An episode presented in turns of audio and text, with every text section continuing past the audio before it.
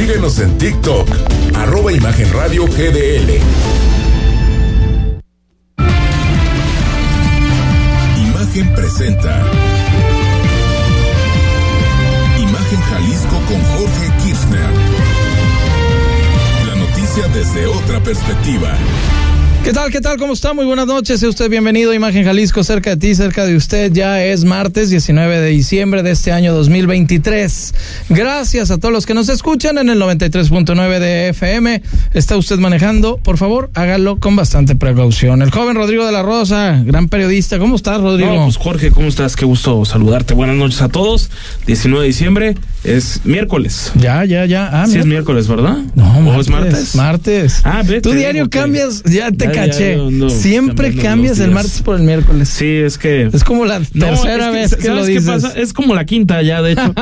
Pero. Te quería defender, es, hombre. el, es el deseo de que se acerque la Navidad. Ya Es te que vi. tam- para mí que ustedes son bien grinches. Ese, ese es el tema. Lo, lo grinches de. Y me hiciste dudar por un segundo. usted. Dije, ah, caray, No, sí, no será- miércoles es martes total. Sí, es que tú estás más fresco porque como estás. Vacaciones de tu otro changarro, Ah, Kirchner, sí. ya no se te cruzan los cables tantos. Ya, Exactamente. Ya se me hacía raro verte tan fresco hasta ahora. No, no, no, no, sí. ¿qué Ex- onda? sí, después de Ese que- no es el Kirchner que yo conozco. Exactamente. Desde, desde las 4 de la mañana a esta hora ya.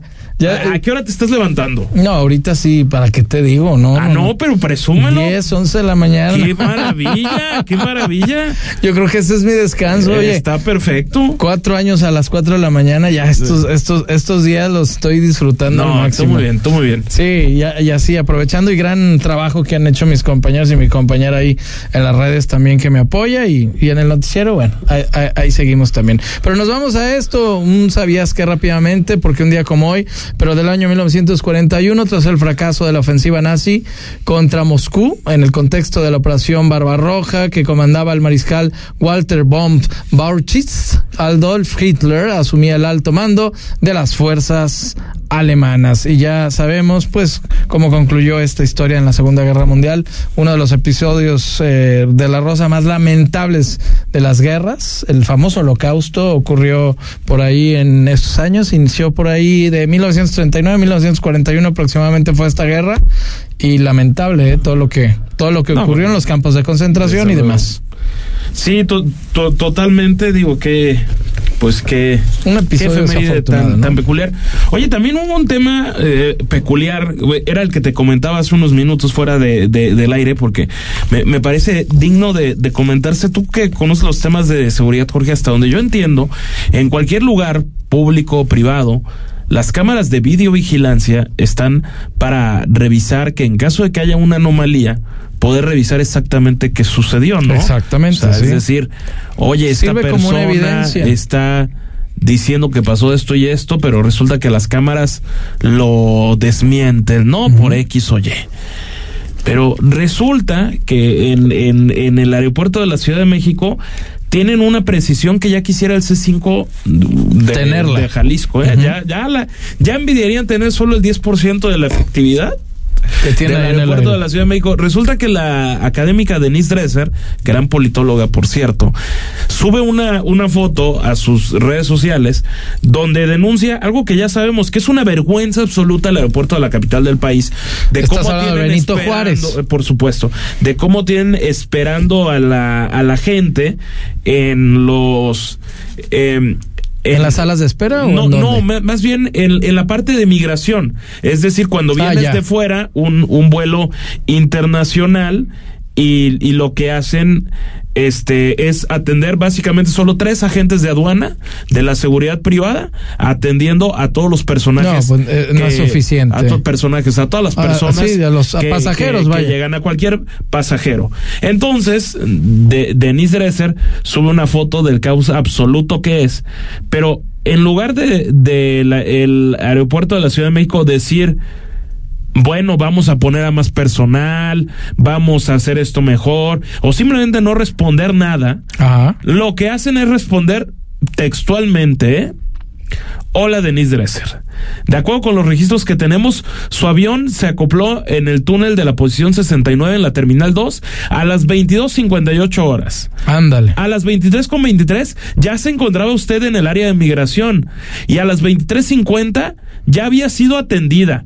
Para las 23.52 se retiró y salió del- de la Terminal 2 a las 12.15 Aquí está, de la sí, madrugada. lo ¿Me pueden decir, eh, a ver, Jorge, ¿Con qué exactitud que, la eh, siguieron, no? Pero qué escándalo. O sea, ¿de, de cuándo acá un aeropuerto, el que sea, se siente con la libertad de decirle a un pasajero que se queja?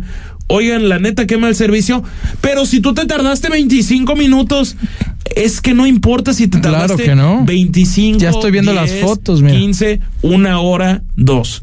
Estás viendo las fotos, no me digas Están- que es una están- vergüenza ve- absoluta más, sí. que el aeropuerto más importante del país Parece metro- así a los visitantes. Parece metro de la Ciudad de México. Parece el metro de la capital. Sí. Exactamente. Y es el aeropuerto. No, Parece no, no, una no, no cabe avionera. nadie. No cabe nadie, ve esto. Pero Jorge, Hasta parece que están esperando que llegue la América. ¿Te ¿Haz de cuenta? no, no, no, qué escándalo. Pero, el- bueno, no, no me deja de parecer increíble porque sí me sorprende que esto no sea un escándalo. A mí me parece francamente muy mal. Pero sí tiene razón ella, ¿eh? No, no es el personal suficiente. Independientemente que le, le siguieron todo su itinerario al, al tú por tú de hacia donde se dirigió, cuánto tiempo hizo, pero fácilmente hay personas que ahí se deben de tardar de más de dos a tres horas. Es que Claro. Por eso le, dicen, es decir, en el área de migración usted estuvo alrededor de 29 minutos, por lo que a pesar de haber muchos pasajeros se considera un tiempo razonable. Cabe señalar que en la migración había 10 agentes en filtros y dos más en accesos automáticos. En estas fechas aumenta considerablemente el número de pasajeros. De hecho, anoche recibimos 1.758 pasajeros de 11 vuelos entre las 22 y 23 horas. Gracias por su reporte. Es decir, una persona les dice, oigan, cualquier persona que sea, aeropuerto de la Ciudad de México, qué mal servicio tienen, no es posible que nos reciban de esa forma. Y el aeropuerto, en lugar de, de ver el reporte y ver de qué forma pueden mejorar, No, se justificó. que vamos a espiar a las personas, vamos a utilizar las cámaras para ver en qué momento llegaron, a qué hora pasaron, a qué hora se retiraron y decir, por lo tanto, estuvo bien. ¿Por qué se queja usted, no? Eh, Esto a mí me parece francamente en la antesala de lo criminal. Eso es espionaje, eso es violatorio de derechos humanos, esto es violatorio de la privacidad de las personas, porque nosotros no tenemos por qué saber si Denise Dresser venía en tal vuelo, si no ¿Cuánto se venía, tardó? a qué hora llegó, cuánto se tardó. Eso a nosotros no nos incumbe. Sí, no, no, Eso no le es nuestro problema. exclusivamente a ella y al aeropuerto que está obligado a dar un buen servicio y no lo da. En eso estoy totalmente de acuerdo. Ya estábamos viendo las Qué fotografías, vergüenza. Lleno el lugar, nadie cabe. Obviamente sí. no es el personal suficiente. Eh, y, y sí, o sea, no tiene por Bueno. qué. Obviamente se la, se la voltearon de alguna manera a decirle, ¿sabe qué? Pues este, usted ni se tardó, ¿para qué se está quejando, no? Pero, así o sea, lo, así lo oye, siento pero a mí yo. Eso no como en la época de Enrique Peña Nieto, ya chole con sus quejas, ¿no? Sí, no, O sea, es no, como, no, ahí- ya chole, está. te tardaste media hora, no tienes derecho a quejarte. O sea, ¿de, de qué te quejas si tú te tardaste 10 minutos, Pues 15? claro, es como, pero el PRI robaba más. Ah, no, no, no, no, pero ahí está. Eso sí, ya, ya quisieran en el C5 de Jalisco tener No, hombre, qué la bárbaros. precisión de estos, ¿eh? No, no, no, no, sí, pero. sí, está asombroso. Yo creo que ni ella se esperó que le dijeran, ¿sabe No, qué? no, no, pues claro Y que entró no. al baño y se tardó tanto. Es que solo le faltó Oiga, eso. sí. Y entró al baño, se tardó cinco minutos, lo dejó muy sucio, por Sí, cierto. ándale, sí. De por sí huele a sí, aeropuerto sí, de la Ciudad de México. O sea, no, no, no, increíble. Y se acabó el papel. Increíble. No, Eh, y, y salió a esa hora y se dirigió a su vehículo tal y llegó. Es, No, no, no, eh, que- es que ya me da miedo ir a la ciudad. eh, No, ya nos no. va a dar miedo ir a la Ciudad de México porque si decimos que está muy malo el servicio, pues nos van a mandar a Como la investigar con película sus esta, de seguridad. ¿viste la de Misión Imposible, la última de Tom Cruise? Ah, que sí, están en el sí, aeropuerto claro, y lo van siguiendo. Y, Y te, te van siguiendo, ¿no? y- punto por punto. y ahí, este, ahí veían la Oye, cara del, del personaje. 10 pasos. Oye, platicó 10 minutos Sí. con este sujeto. Oye, esto, oye, no. No, ser. así como Misión Imposible. Bueno, ya quedó algo claro. En la, en la Ciudad de México puede haber goteras, puede haber, eh, puede oler a miados. Se pueden retrasar puede los estar vuelos. los vuelos se pueden retrasar. Las maletas pueden llegar de seis vuelos y estar en la misma cinta, pero eso sí, las cámaras funcionan de maravilla. Aguas con lo De que haga, porque lo van a seguir, Así ¿eh? que si usted va a viajar a la capital de México, a la capital del país, cuidadito, Sí, cuidadito sí, sí. y se quejen porque les va a tocar Ándale. una buena espiadita. Ándale, Sí, no, toda, no, no. todo lo que hagan. Y miren, los padres del exgobernador de Jalisco, Jorge Aristóteles Sandoval Díaz, aseguraron que no hay nada claro a tres años de que fuera asesinado en el bar Distrito 5 allá en Puerto Puerto Vallarta. Esto dijeron sus señores padres. El magistrado se retiró ya del Supremo Tribunal de Justicia y la señora Sagrario Díaz también habló para nosotros. Vamos a escuchar. No hay sanciones, no hay procedimientos, no hay personas vinculadas, es decir, a los procesos correspondientes. Pues que yo sepa, este no han hecho nada. ¿Sí? Todo sigue igual. Lo que han hecho no estamos conformes. No están conformes. Que no están conformes. Eso pues es que no. Leonel Sandoval, magistral en retiro del ah. Supremo Tribunal de Justicia, el famoso papá Leonel. Sí. Y por supuesto, la señora Sagrario. Sagrario. Su señora madre, que le mandamos un fuerte abrazo. Su madre, a tres años, ayer tres años de el asesinato, porque muchos dicen el fallecimiento fue un asesinato. Sí, fue un certero asesinato. Un asesinato que hasta el momento está impune que permanece en la impunidad, dicho sea de paso, y, y, esto es una respuesta a lo que ayer, ante la insistencia tan grande del, del gobernador y del gobierno de Jalisco en general, de la propia Fiscalía del Estado, decir, no, pues es que ya es un asunto resuelto. Y, no, hombre, no es un asunto resuelto. Pues no dónde, dónde, están los detenidos, los materiales intelectuales, de materiales. El, el, autor intelectual dicen que fue abatido por la Marina, esa es la, la Pero los materiales. oficial. ¿Dónde están los materiales? Si es que siguen vivos.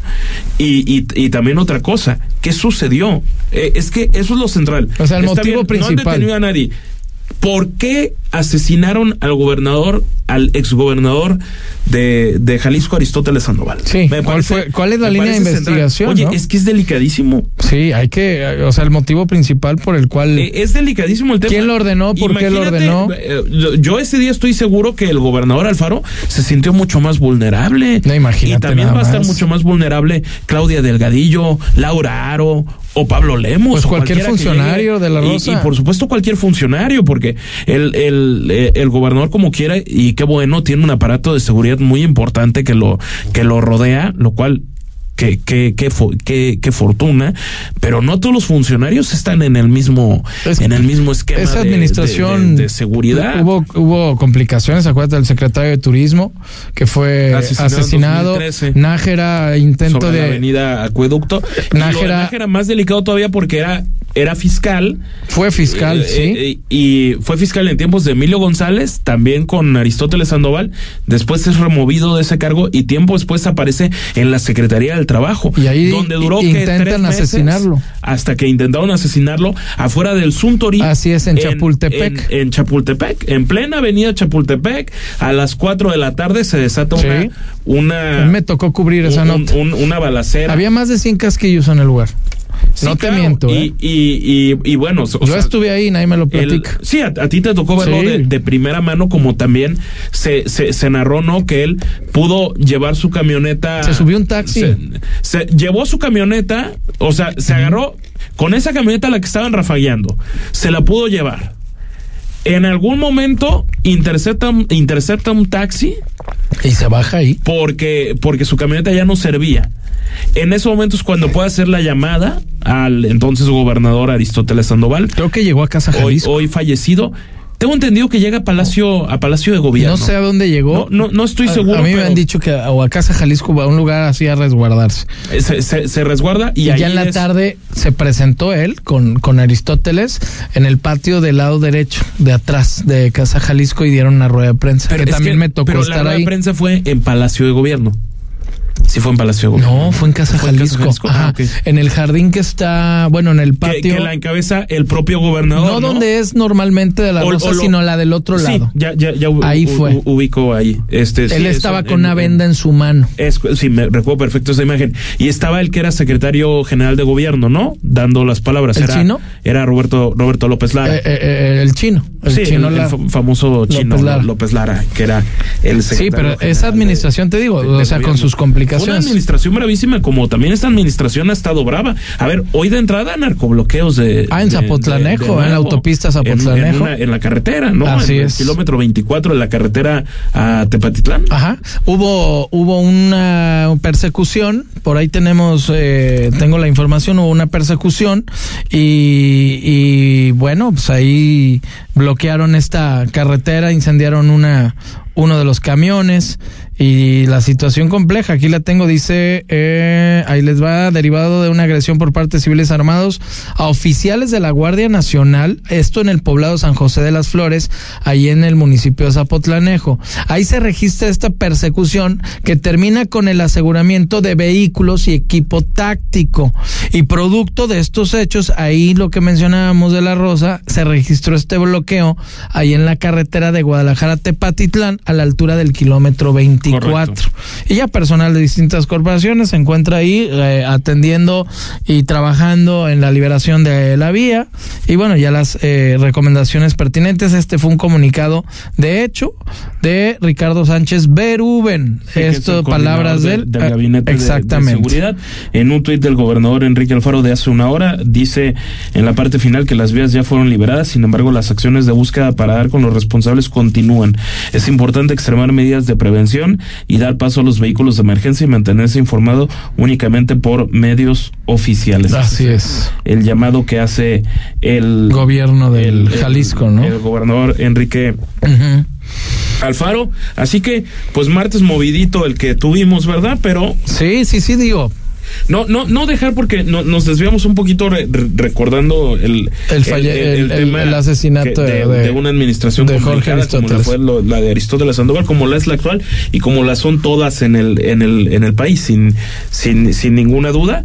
Pero yo, yo creo que las palabras de, su, de sus papás, de, de Leonel Sandoval y de la señora Sagrario Díaz, son centrales en el sentido. Pues ellos mismos lo dicen, no estamos conformes, punto.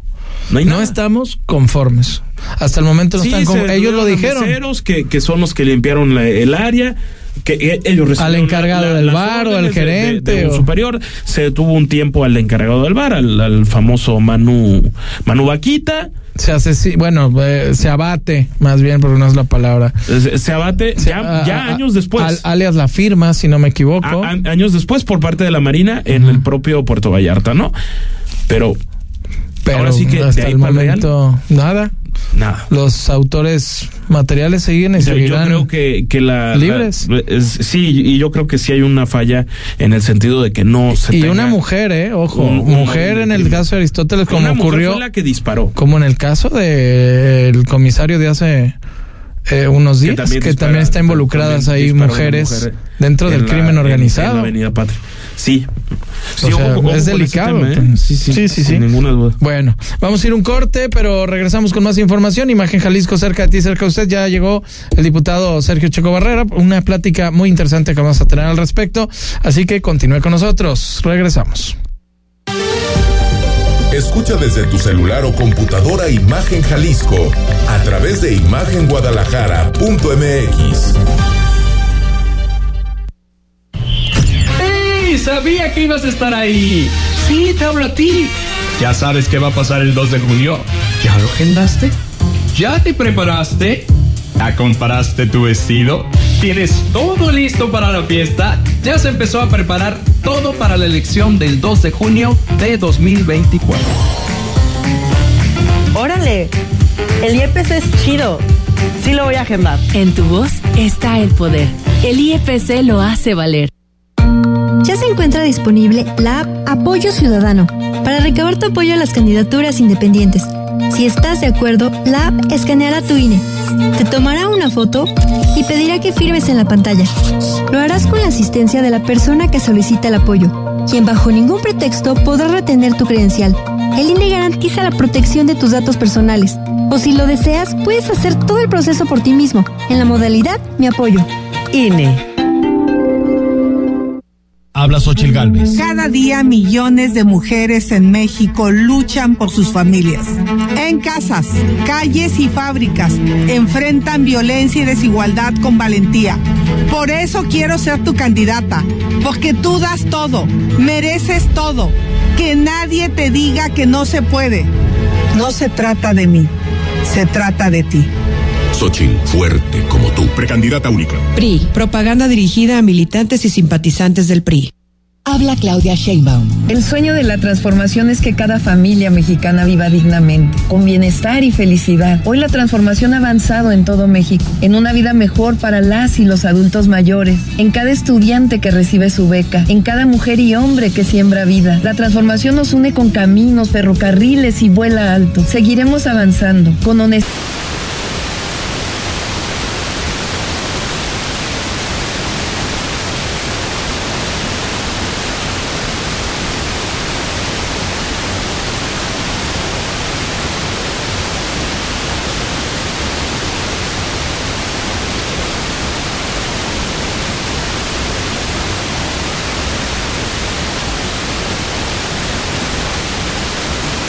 Quiero ser candidata para ser la primera presidenta electa de Guadalajara. Mensaje dirigido a militantes y simpatizantes de Movimiento Ciudadano. Verónica Delgadillo, precandidata única a presidenta de Guadalajara. Movimiento Ciudadano. Por la paz, por la libertad, por nuestro país. Cambiemos el rumbo. Aguascalientes prioriza la seguridad. Su policía es hoy una de las cinco mejor evaluadas de México. Chihuahua es líder exportador y regresaron las estancias infantiles. Guanajuato tiene uno de los mejores sistemas de salud a nivel nacional. Querétaro es el segundo estado más competitivo del país. Yucatán es de los primeros estados con mayor tasa de empleo. Todos tienen algo en común. Todos están gobernados por acción nacional. Cambiemos el rumbo. PAN. En Imagen Radio deseamos que pase felices fiestas. Ponte al tanto y escucha el podcast de Imagen Jalisco en Spotify. Porque mereces escuchar la verdad. Imagen Jalisco con Jorge Kirchner.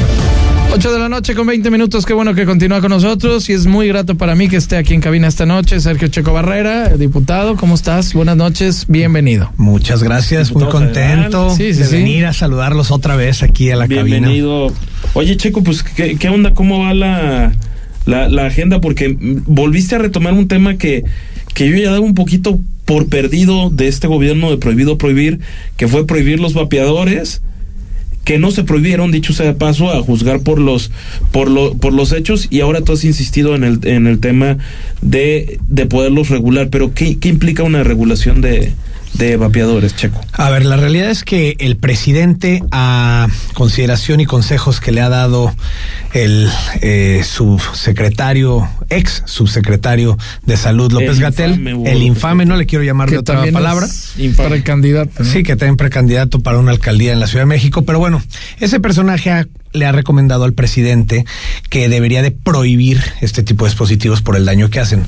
Lo que nosotros hemos insistido es que, claro, pueden ser muy dañinos, de hecho sumamente dañinos y más los que hoy en día están en todas las calles y al alcance, tristemente, de los menores de edad, pero no es el camino a la prohibición. Lo que hemos insistido es que cuando tú prohíbes algo y hay una alta demanda y sobre todo, como hemos visto, el crimen organizado empieza a tomar el control de este tipo de dispositivos, Claro. ¿qué va a suceder? Pues que los menores de edad, que los jóvenes y que muchísimas personas tienen acceso a ellos de una manera ilegal en un mercado negro donde no sabemos lo que contienen, quién los está produciendo, quién los está No están regulados distribuyendo, ya. Qué es, co- qué, qué es lo que tienen, qué es lo que la gente se está metiendo y que lo vemos en prácticamente todos los lugares. Los puedes comprar a través de páginas en línea, los puedes comprar en máquinas expendedoras, puedes hacer chats y lo más preocupante de todo esto es que ya están haciendo canales de distribución de estos dispositivos en las escuelas. Imagínense que empiezan dándoles vapeadores a menores de edad y después qué sucede que les empiezan diciendo, ahora prueba esto y te lo regalo, Claro. a tus demás. Entonces están haciendo canales de droga, distribución. como es con la droga. Exactamente. eh, eh, Entonces,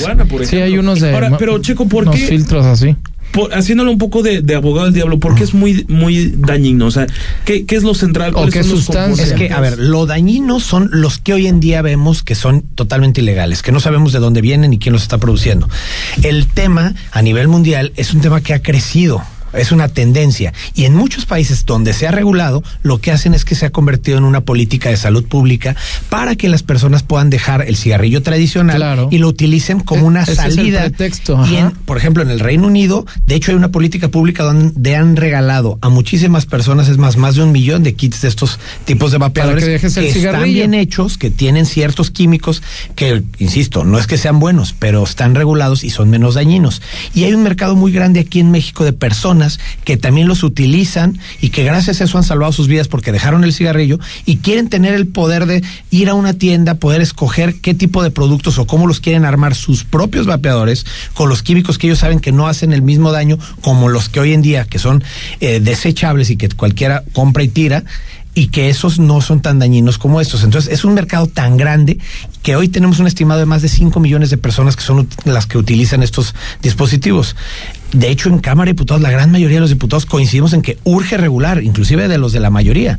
El problema es que al presidente lo mal asesoran y él pues no está en las calles, no está viendo lo que está sucediendo y tristemente menos en las escuelas. Hemos tenido reuniones con la Unión Nacional de Padres de Familia, con directores, maestros y demás, y nos dicen que es realmente preocupante el ver cómo cada vez más jóvenes están utilizando estos dispositivos que si no tienen ninguna regulación y los vemos en todos lados, ¿cuál es el problema? y eso pues que es ilegal. y eso, por supuesto, puede generar que menores estén yendo a las filas del crimen organizado como si Para necesitaran... conseguirlos, ¿no? No, pero no solo para conseguirlos, para formar Imagínate. parte del crimen organizado que ya, como si necesitáramos más. Esto ha sido parte de, de, de- de tu agenda, Checo, pero también la que sí se hizo realidad después de una batalla muy grande fue la de vacaciones dignas. Correcto. Y también quería preguntarte tu, tu punto de, de, de, de vista de un tema que pareciera que es políticamente correcto, pero que sí podría llegar a generar un caos, que es la reducción de horas laboral de, de los de, de los Que trabajadores. pe- pedían ¿Cómo- que eran seis horas, ¿no? Sí, que, que bajara de, de, De ocho 48 a seis. 40. de 48 a 40 a, era la a 40 a, a 40 horas. ¿Cómo lo están viendo desde la bancada de Movimiento Ciudadano? A ver, bien dijiste, eh, vacaciones dignas eh, se, se hizo una realidad gracias a que hubo consenso entre todas las partes. Hablamos y generamos un parlamento abierto con los empresarios, sindicatos, trabajadores, y todos coincidían en que sí había un retraso de muchos años donde no se había tocado ni se había modificado la ley federal del trabajo y pudimos pasar de 6 a 12 días. ¿Pero por qué fueron de 6 a 12 días y no de 6 a 20 o 30 días? Porque hicimos un análisis del impacto económico que esto podría llevar. Sí, por Y es supuesto. desde que salió esta propuesta de reducir la, la jornada laboral de 48 a 40 horas, lo que nosotros dijimos es, claro que se tiene que hacer. Eh, coincidimos en que esto tiene que avanzar, pero de una manera muy responsable, porque necesitamos analizar el impacto que esto puede tener con distintas industrias, porque no es lo mismo una micro y pequeña empresa que una gran empresa, no es lo mismo el sector turístico, restaurantero de servicios que, por ejemplo, la manufactura. Entonces, con un análisis de este tipo, las MIPIMES sería una bronca muy grande. ¿Por qué? Porque no se está haciendo con un análisis debido. Sí tuvimos ya un parlamento donde hicimos cinco sesiones de parlamento abierto, se le abrieron las puertas a empresarios, a sindicatos, a trabajadores, se escucharon las voces y prácticamente todos y también de todos los partidos coincidimos en que tenemos que avanzar en esto que son los derechos laborales y sobre todo en la jornada laboral. Tiene que haber una reducción porque México, y está comprobado que es de los países que más horas trabaja, pero menos productivos somos. ¿Por qué? Porque el trabajador en México, no porque trabaje muchas horas, va a ser más productivo y la empresa va a ser más competitiva. No, porque si hacemos un comparativo con el resto de Latinoamérica y el mundo, no lo somos. Entonces, sí debemos de reducir la jornada laboral, pero lo tenemos que hacer de una manera muy responsable y tenemos que hacer ese análisis, es que es la hora, lo que viene. Justo el día de ayer instalamos una comisión que tiene un nombre muy largo y rembombante que, eh, en resumen, es para hacer un análisis tal cual de cómo podría impactar económicamente dependiendo del tipo de industrias, cómo nosotros le podemos dejar las letras listas para darle esa gradualidad, flexibilidad y la implementación que debe de tener. Depende por empresa, entonces. Más que por empresa, por tipo de industria. Vamos viendo, por ejemplo, si tú tienes cierta cantidad de 1 a 20 trabajadores en tu empresa, pues estás en cierto rango. Si subes entre 20 y 100, sube cierto rango. Y así sucesivamente. Como una refresquera, por y ejemplo. también no es lo mismo, por ejemplo, los meseros. Yo platicaba, tú sabes que yo antes era restaurantero también. Yo sé lo que el mesero necesita para generar y ganar. Entonces, el tema de vacaciones, el tema de la jornada laboral, el- hay muchos temas que han impactado y a algunos les beneficia y a otros no tanto. Entonces, hay muchos que dicen, yo quiero seguir trabajando. Entonces, en lugar de reducir en las horas y que trabajen un poco menos y tengan un descanso, muchos dicen, no, yo voy a buscar una nueva oportunidad y seguramente migrarán al Para mercado de la informalidad y eso es algo que también tenemos que cuidar, porque México es el país que en cuanto a informalidad tenemos unos índices Altísimo. enormes, el 56% está en la informalidad. ¿Cómo incentivamos a que la informalidad se convierta en formalidad? Dando incentivos en las empresas y demás, no golpeándolas, por eso tenemos que ver por las dos partes, por el trabajador, porque esto tiene que ser una realidad, he insistido en eso. ¿Tenemos que reducir la jornada laboral? Sí, lo tenemos que hacer de una manera que sea digna, para el trabajador, sobre todo estudiada, y que lo hagamos de una forma donde puedan implementarlo las empresas sin que tengan una afectación, y eso requiere un análisis mucho más grande. Por eso en la mesa que instalamos ahí, en la comisión que se instaló en la Cámara de Diputados, participa el gobierno federal, participan por parte de la Secretaría de Gobernación, Secretaría del Trabajo, participan en, eh, representantes de las empresas, de sindicatos, trabajadores y representantes de y ciudadanos. productiva, ¿no, eh, diputado? Porque luego eh, voy a es mi hora de desayuno y ahora es mi hora de comida y, y- y ya perdiste también dos horas productivas, ¿no? Yo digo para el empresario. Entonces también hay que pensar en esa parte de cómo se acomodan. Que yo creo que ya sería eso de manera interna dentro de una empresa, ¿no? Sí. Cómo, cómo lo- tienes tus seis horas, pero dentro de esas seis horas se va a dar o, la comida, Pero ¿no? si tienes seis o horas. cómo solo- lo manejas, Realmente ¿no? solo te tocaría un horario Sí. de comida, ¿no? A nosotros más bien lo que nos toca como legisladores es poner realmente las reglas de cooperación de cómo deben de hacerlo. Ya cada uno pues tiene que poner Sí, esa ya. parte. O sea, nosotros lo tenemos, tenemos que dejar plasmado en ley. Yo lo que estoy proponiendo también allá es que no solamente modifiquemos, porque esto requiere la modificación de la Constitución. Entonces, ese es el dictamen que hoy- hoy en día se avaló en la Comisión de Puntos Constitucionales, que no se ha votado en pleno, que se regresó para un análisis más grande, pero posteriormente tendremos que hacer un nuevo dictamen y también tendrá que pasar por la Comisión de Trabajo y Previsión Social para que en la Ley Federal del Trabajo pongamos esas reglas claras de cómo debe salir. Para esto se requieren dos terceras partes de la Cámara de Diputados que se apruebe, después vaya al Senado y después 17 congresos mínimo lo aprueben a nivel nacional. Entonces, sí, O sea, no está tan no está sencillo. tan sencillo, pero creo que hay buena voluntad, hay consensos y sobre todo lo que nosotros hemos dicho, no hay que politizar este tema porque es un beneficio que le tenemos que dar a pero, todos pero los es, mexicanos. eh, pero es que también eso pasa, Checo, cuando, digamos, cuando es algo tan políticamente correcto, todos quieren sacarle raja de volada y no se ponen a ver la- los, los puntos finos y, y por no decir que les importan francamente muy poco, ¿no? Y obviamente seguir narrando la narra eh, seguir estando en la narrativa de que todo lo hace mal, el- esos malotes que, que vienen de la,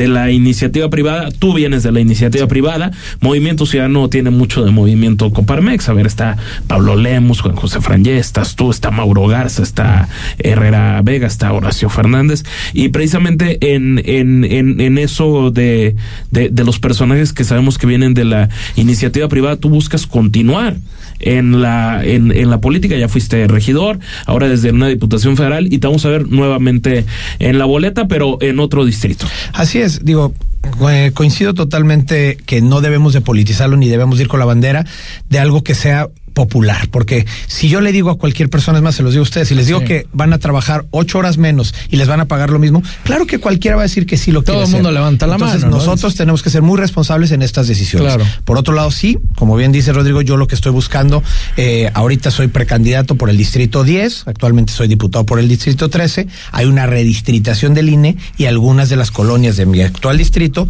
pasan al 10 y es por eso que buscaré la reelección por este distrito 10 de Zapopan. Pues ahí está para, y, y ese, para estar ese atentos distrito también. 10 que, que, que, que abarca Abarca, digamos, desde la zona de los límites con Tlaquepaque y Guadalajara, donde está Loma Bonita, Las Fuentes, O sea, Las los Águilas. compartes. Ese es actual mi distrito 13, pero ahora va a ser parte del 10. Desde ahí, toda la parte, digamos, de dentro del periférico hasta el centro de Zapopan, incluyendo una parte arriba de Miramar, Arenales Tapatíos, Paraísos del Coli, entre otras para colonias. que la gente sepa cuál es realmente pero el distrito. si vives ¿no? adentro de la zona de periférico en Zapopan, casi es un toda la distrito gente muy, de- muy desigual Chaco No, y complejo un poco Sí, también. Sí, sobre todo por la parte de arriba que digamos tenemos en la parte de periférico, la zona de Arenales, Miramar, el, el Reguilete, son colonias que tienen una desigualdad, pero pues, también tenemos la zona económicamente más fuerte. Entonces hay que trabajar Sí, las dos partes. Y como yo siempre he dicho, hay que regresar a las colonias. No solamente es el trabajo legislativo que nosotros hacemos en la Ciudad de México, sino también cómo regresamos a hacer nuestro trabajo, que es representar a todos los que nos eligieron y los que no también, porque no es un tema tampoco ya de partido. Cuando estás en el cargo, ya ves por todos y hay que estar en las colonias tratando de resolver y de gestionar también. Y eso. conocer, ¿no? Las problemáticas. Y estos días, entonces, eh, muchos se irán de vacaciones, pero tú seguirás trabajando, ¿no? Sí, hemos estado trabajando desde que inició la precampaña. Eh, de hecho, la precampaña federal, en nuestro caso, termina hasta el 18 de enero. Entonces, seguramente el 3 de enero que terminan las precampañas locales, pues van a dejar de ver mucha publicidad de los locales que va dirigida a militantes y simpatizantes y van a ver todavía eh, propaganda de nosotros los que vamos a un cargo federal. Pues muy bien, pues, ahí está. Gracias por venir, Checo. Al contrario, muchísimas gracias, Barrera, Jorge Rodrigo. diputado federal, muchas gracias. Ya sabes que es tu casa. Se los Y agradezco. seguirás chambeando, ni modo, estos días. Ojalá te des ahí con la familia. el Sí, me pienso dar unos días con 24, mis hijos, sin sea. duda alguna. Primero la familia, después todo lo demás. Eso es lo más importante. Gracias. Al contrario, gracias, muchísimas Sergio. gracias. Vamos a un corte, regresamos Imagen Jalisco. La noticia desde una perspectiva diferente. Imagen Jalisco con Jorge Kirchner.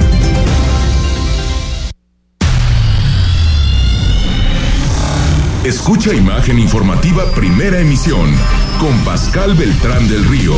De lunes a viernes, de 7 a 11 de la mañana, hora del centro.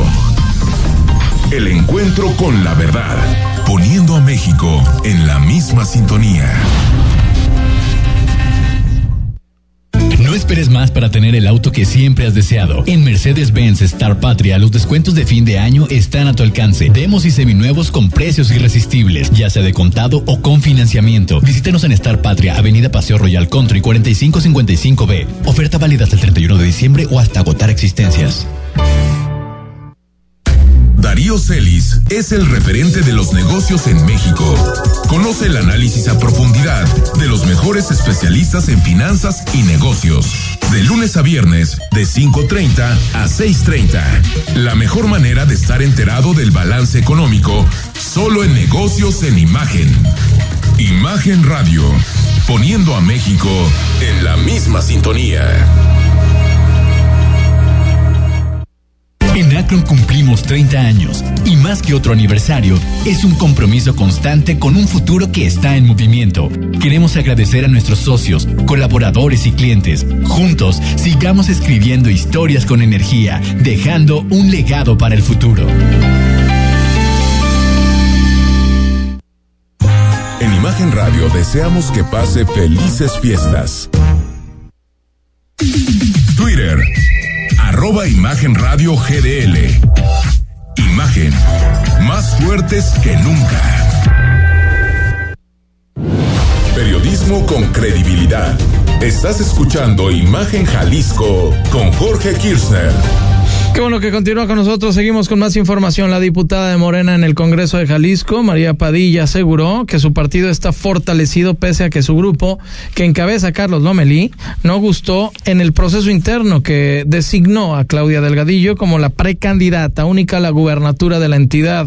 Dijo que cree que la encuesta que actualmente levanta su partido para definir las candidaturas a presidencias municipales son las mismas que se darían a conocer en el mes de enero e insistió en el tema de paridad de género. Vamos a escuchar.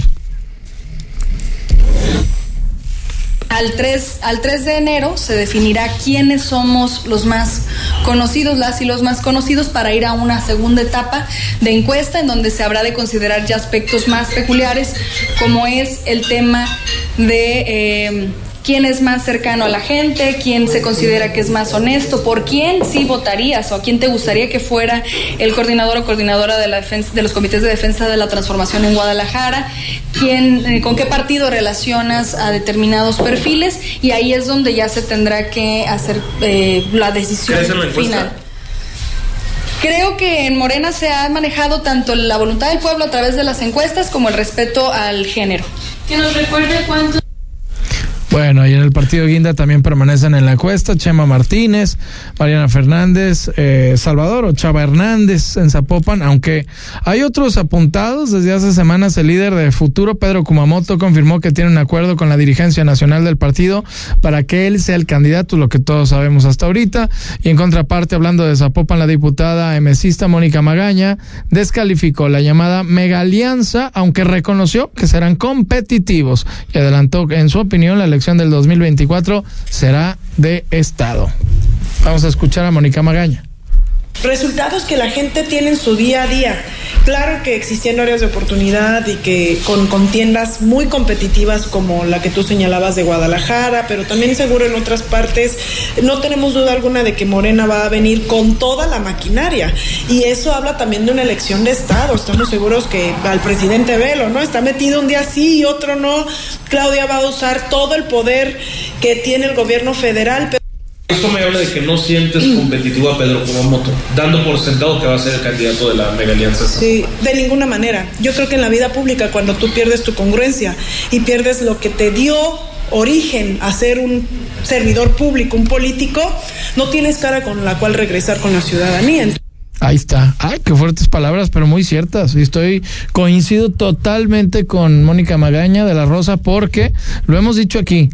Una persona que inició, y estamos hablando de Kumamoto, que inició con una propuesta que a todos nos convenció en un momento dado, tú votaste hasta por él. Lo has dicho no en una, en reiteradas ocasiones. Y es necesario que me lo recuerdo. Bueno, votaste por él.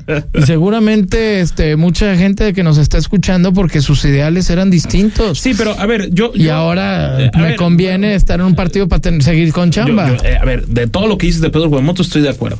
De eso a que Mónica Magaña descalifique directo, directamente a Pedro Kumamoto, me parece ya más complicado que un político descalifique a otro político. Ah, no, no, no. Bueno, O es sea, que eso a, no, a- no- a lo, a lo no- que voy es que lo- no sabemos. lo- Mónica Magaña entiendo que esté en su eh, eh, en su papel, ella como también aspirante a repetir en el en el Congreso de Jalisco como alguien muy cercana a Juan José Franje que va a repetir sin ninguna duda. O- o, bueno, Seguramente. creo que tiene todo.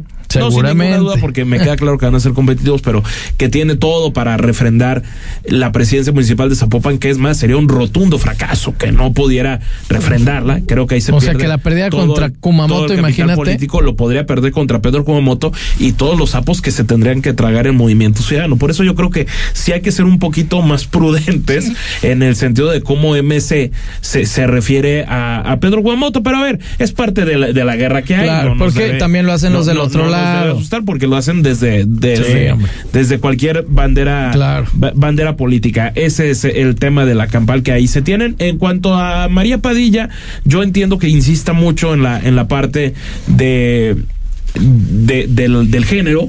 Porque sabemos de, de los subbloques que, que definen la competitividad, ¿no?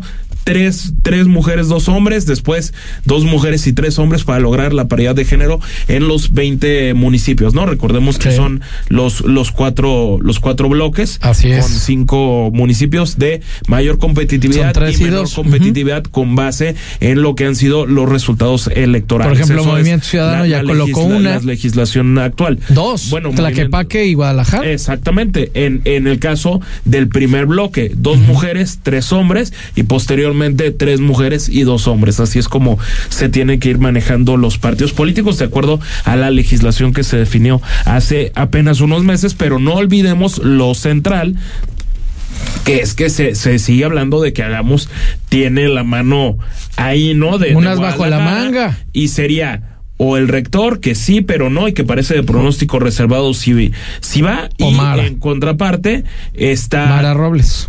Mara Robles o Tonatiu Bravo, que son los que el propio Hagamos pidió que podrían ser que sean que, Que- sean medidos. que siempre lo hemos dicho. El fuerte es Villanueva. Increíblemente, Cheo Martínez sí parece más competitivo que Mariana Fernández y María Padilla. ¿Si va a Villanueva o de- No, no, no. En, en caso de que sí le den a Morena. internamente? eh, ¿En, Morena? En, lo, en lo interno. Sí. O sea, Chema es el que, el que partiría como favorito porque es más conocido. Sí, más conocido y buen político también, hay que decirlo. Tendrá sus sus cosas ahí que Cobra una sus, pensión sus fifí a los trapitos, ¿no? 50 años, ¿te Sí. parece? Imagínate. Pero sí tiene un Empezó a poquito trabajar a los 13. de más este carrera política. Bueno, no carrera política, pero sí más A conocimiento. eh, bueno, Ma- María Padilla es mucho más joven que Chema, mucho más Sí. joven. Y, y, y, a- y apenas se ha dado a conocer en esta, en esta legislatura. Mariana Fernández ya tiene bastante experiencia, teniendo Mucho. 36 años de. Pues, ¿cuánto de- duró en el PRI? Pero, no, bueno, cualquier cantidad Sí. de años. Y, y ella fue diputada local por el PRI a los 21 años. Sí, muy No joven. No es cosa. Muy joven y no- una no- mujer muy inteligente. Muy, muy aguerrida, que. Que me- a mí me da la impresión de que le gusta más ser oposición que, que, que ser gobierno, pero bueno, eso ya es harina de, de otro costal, pero ahí tienen Que parte de la, de la rebatinga. Lo que sí sabemos es que el 3 de enero aparentemente se haría un primer resultado de las presidencias municipales, las precandidaturas, Sí. ¿no? Porque con la disciplina que la caracteriza la diputada María Padilla sigue diciendo sin chiviarse esto de los comités de defensa de la transformación Sí, de Guadalajara. Ay, por favor, No, no, ya, ya. precandidaturas, Mejor digan quién- precandidaturas sí. y nada más. Sí, Ya digan quién es, por favor. Nos vamos a este tema nacional rápidamente. El presidente Andrés Manuel López Obrador anunció este martes que el gobierno de México impugnará la ley SB4 promulgada por el gobierno, el gobierno de allá de Texas, Greg Abbott, y la cual permite a policías estatales de los condados arrestar y deportar a México a cualquier persona que parezca migrante, que parezca migrante, por lo que lo acusó de malas entrañas, el malo de Malolandia. El mandatario federal aseguró que el gobernador tejano está usurpando funciones porque la política migratoria es responsabilidad del gobierno federal de los Estados Unidos. En Palacio Nacional, López Obrador afirmó que el gobernador tejano actúa de esta forma porque quiere ser candidato a vicepresidente del Partido Republicano y con estas medidas quiere ganar popularidad, pero aseguró que al contrario, sí, de lo de hoy, Salvatierra está manchado de lágrimas y sangre y dolor. Ah, no. No, no, no, no Ya tiene me nada fui. que ver un tema No, no, no, no, que espera Bot que va a perder las simpatías porque en Texas y en toda la Unión Americana hay muchos mexicanos. Así es el tema. Y el, el tema ahí con Greg Abbott es que él quiere eh, aparentemente estar en la fórmula de la vicepresidencia de Estados ¿Sería Unidos con este a través Trump? de Donald, Donald Trump, Trump. que pinta como el más amplio favorito de los republicanos, además de, De que todo lo que ha pasado con Biden, sí. para ser nuevamente candidato a la presidencia de Estados Unidos, que Sin yo duda, creo que ¿eh? ciertamente es debatible la, la parte de que de que el tema irá a la corte, creo yo, porque ahí hay un pleito con el gobierno federal de Estados Unidos, encabezado por el demócrata Joe Biden, donde básicamente sí parece que Greg Abbott, este populista de derecha, se está extralimitando en sus funciones en algo que es profundamente racista. que por el muy- hecho. muy racista. Ay, oye, este me pareció migrante. este- Pero desde la administración Oye, este de está- Trump. no, este como que sí Ah, está este bonito para deténlo. ser migrante. Este está fellito, no, pero chicle pega, vamos deteniéndolo. Está terrible eso. es profundamente racista. Eso, la verdad, me parece que no tiene nombre en un país que dicen buscar el ra- erradicar el racismo como Estados Unidos. Imagínate. Lo que dijo López Obrador. A ver, vamos a escuchar.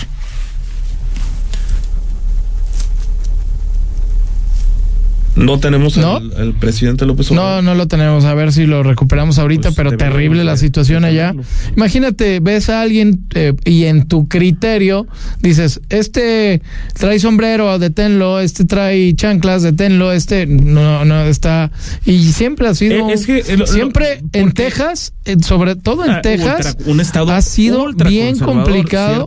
Muy complicado la situación de migración. Y, y todo ese tema ¿eh? de la Bueno, rosa. y, y se refirió a él, como lo sabemos, el más malo de, de Malolandia, dice. de Malolandia. Pero a ver qué, qué ocurre. Y no, no dudo que Donald Trump podría volver a ser presidente de los Estados Unidos, ¿eh? Porque después del escándalo dijo Joe Biden, eh, eh, eh, su hijo que lo ha metido en una serie de, de situaciones.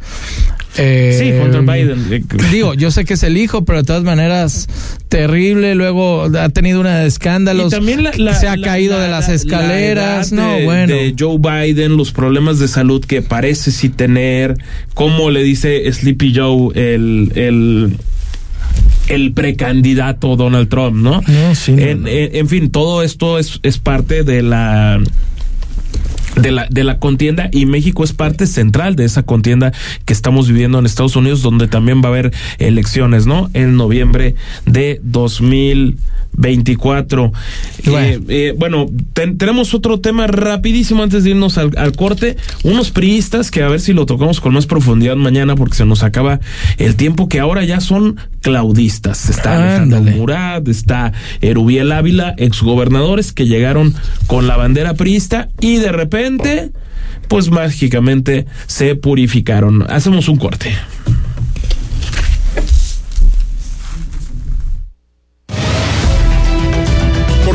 No descansa. Imagen Jalisco con Jorge Kirchner.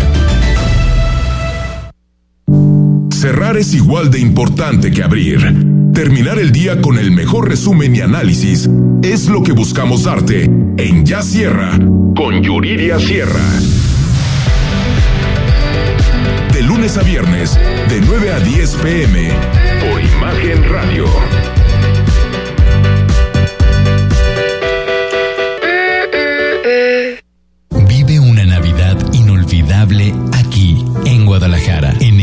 Collection Providencia, preparamos tu cena navideña para compartir con tus seres queridos. Llama al 333 64 89 500 y celebra en casa con tu familia al estilo NH Collection. Las noticias no esperan, se generan segundo a segundo. Por eso, usted debe estar bien informado con opinión, certeza y crítica, bajo una voz fresca como la de Francisco Sea. Lo esperamos de lunes a viernes, de 13 a 15 horas, en la segunda emisión de Imagen Informativa. Imagen, poniendo a México en la misma sintonía. En Akron cumplimos 30 años y más que otro aniversario, es un compromiso constante con un futuro que está en movimiento. Queremos agradecer a nuestros socios, colaboradores y clientes. Juntos, sigamos escribiendo historias con energía, dejando un legado para el futuro. En Imagen Radio deseamos que pase felices fiestas. Instagram Arroba Imagen Radio GDL. Imagen. Más fuertes que nunca. Porque mereces escuchar la verdad. Imagen Jalisco con Jorge Kirchner. Qué bueno que continúa con nosotros. Imagen Jalisco, cerca de ti, cerca de usted. Vámonos a los deportes. Rafa Moreno, ¿cómo estás? Buenas noches. ¿Qué tal, Jorge, amigos de Imagen eh, Jalisco? Rodrigo, un placer saludarlos como siempre. Vámonos con la información deportiva porque Chivas ya tiene su primer fichaje de cara a la apertura 2024. Se trata del eh, canterano del Pachuca, José Castillo, es la primera incorporación para el eh, rebaño sagrado ha habido ya un acuerdo entre las dos instituciones. Este futbolista que se desempeña como defensor abandona al conjunto hidalguense para sumarse eh, a Chivas. Me llama la atención, ¿no? Un, canterano, tomando en cuenta pues el potencial que tiene este equipo, esta institución en el tapatío, ¿no? Es, algo que, me puede extrañar un poco. Eh, sin embargo, bueno, ah, confiemos en que algo algo tendrá de potencial este futbolista para que apuesten eh, por él, Jorge. Sí, por supuesto, debe ser alguien que juega muy, muy bien o algún muy buen visor, le vio algo distinto, diferente. Que digo, eh, algún canterano que tenga el nivel qué bueno, ¿no? Pero donde no, no, no de resultados, teniendo sí, obviamente, al tapatío y grandes jugadores de repente que puedes utilizar, tienes a Sebastián Pérez Buquete que está en Juárez y, y por ahí a otros regados, pues yo creo que es sacarle provecho a tu, a, tu cantera, ¿no? A la rojiblanca. Pero bueno, vamos viendo a ver cómo funciona. Y más con este, el argentino que llega, ¿eh? Que, que, que por ahí dicen que en el que era muy duro, ¿no? En el Racing eh, era el entrenador, ¿no? Así es, ya Fernando Gago está aquí en Guadalajara. Eh, se espera que los próximos eh, días sea ya la presentación oficial, pero ya está en la Perla Tapatía, presto a, asumir como director técnico de Chivas, una apuesta pues eh, con sus riesgos, pero bueno, eh, por lo menos llega eh, con títulos en la bolsa, Jorge, dos títulos, uno de liga y uno de copa en Argentina. Bueno, ¿quién los hizo campeón la última vez? Un argentino, Almeida. Así que hay que esperar a ver. Nos ya sacó la cábala. No, bueno, nos gusta el estilo argentino. Acuérdate de eso. bueno, pero lo que sí también parece, Rafa, es que, y, lo escuchaba ayer de diversos analistas de, de, fútbol, es la parte de que el técnico argentino en general parece prepararse mucho mejor que el mexicano promedio y ya, bueno, además ya en otro nivel el, el europeo, ¿no? Porque parece que la baraja de de entrenadores mexicanos pues está viendo muy muy recortada, muy muy recortada. Está muy recortada y aparte eh, hay eh, poca confianza en ellos, eh, Rodrigo, que hago un pequeño paréntesis, te vi muy feliz en el concierto de Luis Miguel de Ándale. Es correcto. ¿Se vieron? ¿Se encontraron? ¿Cómo contradecirlo? No, lo supe, lo, lo vi, estuve al pendiente de las redes. Ah, ya. Sí, no, es, un tema que es un tema que, que, debe causar escosor, que debe preocupar, porque hay poca confianza para el estratega nacional. Son contados los que han, han tenido esa posibilidad. Caso reciente de Benjamín Mora ahí en Atlas, pero pues de ahí en fuera pues hay que hay que rascarle, hay que ir a casi casi a la hemeroteca para pensar en un técnico joven que realmente haya triunfado, ¿no? Se puede hablar de Jaime Lozano, obviamente, por ser técnico nacional. El Jimmy Lozano, sí. no, no hay mucho. Sin que tenga muchos no. resultados que lo avalen. A ver, ya, ya quisieran los técnicos mexicanos tener la vigencia de Luis Miguel, ¿eh? Ah. Pues la verdad. Bueno, es que sí se han perdido, ¿eh, Rafa?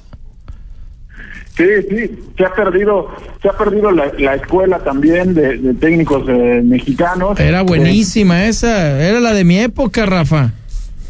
Sí, que hoy por hoy eh, esos esos técnicos pues ya son con, pues prácticamente consagrados o consolidados, ¿no? Pero pues vo- volvemos a lo mismo, ¿no? De este famoso carrusel que es donde la gente se queja de que no surgen nuevos eh, nuevos Híjole, se cortó. Estaba muy bueno el tema, pero lo que decía es cierto. Y, y, y sí. Eh, eh, en, mi época. Luis Miguel está más vigente que Sí, los entrenadores no. mexicanos, ni modo. Yo me acuerdo modo. cuando yo era más, niño, a mí me tocaron básicamente entrenadores mexicanos y muy buenos. estoy Alberto Guerra, Manuela Puente, Nacho Treyes, en fin, eh, los Nacho que Treyes estaban. no te tocó tanto, sí. de- Nacho Treyes ya es no, mucho no, más. pero sí, todavía algunos partidos.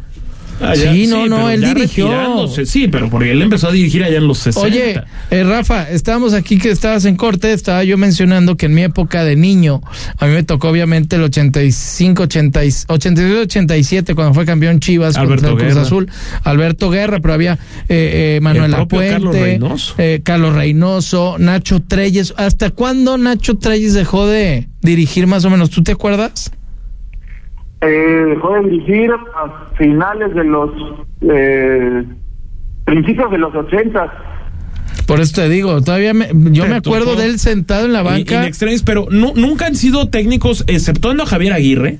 Ah, Javier Aguirre, Un te- portento de, de que- entrenador. que él fue campeón con Alberto Y, Guerra, eh, pero como eh, jugador. él, eh, como, como jugador, pero que- que- caray, nunca se han preocupado por prepararse gran cosa, Rafa. Pues está el Chepo de la Torre, el Yayo En también. bueno, lástima el maestro Benjamín Galindo con su problema, pero era un gran, un entrenador. Pero ahorita, ¿quién? De la Rosa, como tú decías, Jimmy Lozano, ¿qué otro? No, no, es- nada más Benjamín Mora, Jaime Lozano, eh, lo de Marcelo Michele Año me parece que, que, que fracasó rotundamente, pero rotundamente. Eh, no, no hay, no hay en ese sentido mucho por, por El Piojo. eh, Miguel Herrera, pero bueno, ya se puede considerar un técnico totalmente eh, consolidado, ¿no? Ya de los de un poquito la vieja guardia. Sí. Eh, pero sí, de los de los de los jóvenes, pues no, no hay, no hay eh, mucho hacia dónde, hacia dónde voltear, ¿no? Alex Diego, que era eh, estuvo en Querétaro y hace ¿Alex Diego, el que fue jugador de Pumas? Sí, Alex Diego estuvo en Querétaro y Ah, después mira. estuvo hace poco con Lilini en Necaxa. Porque Era- el que pintaba muy interesante y desafortunadamente no le ha ido nada bien es, es este Puente Junior. Mm, Rafa Puente Jr. Yo creo que a Rafa Puente Junior eh, mucha teoría pero poca práctica, ¿no? Y mira que tuvo Totalmente. grandes Oye, Chava Reyes. Así es, fue inclusive auxiliar de Tuca. Ah, ya nos vamos. Bueno, ya nos están diciendo que nos tenemos que ir. Está Gracias, muy bueno Rafa. el tema, pero bueno. Buenas noches, Rafa, gracias. Gracias compañeros, que tengan una excelente noche. También Rodrigo de la Rosa, buenas noches. Hasta mañana. Ahí a usted también. Mañana, mañana sí es miércoles, no se equivoque, de la Rosa. Mañana en punto de las 8 de la noche, 93.9. Lo esperamos, que descanse.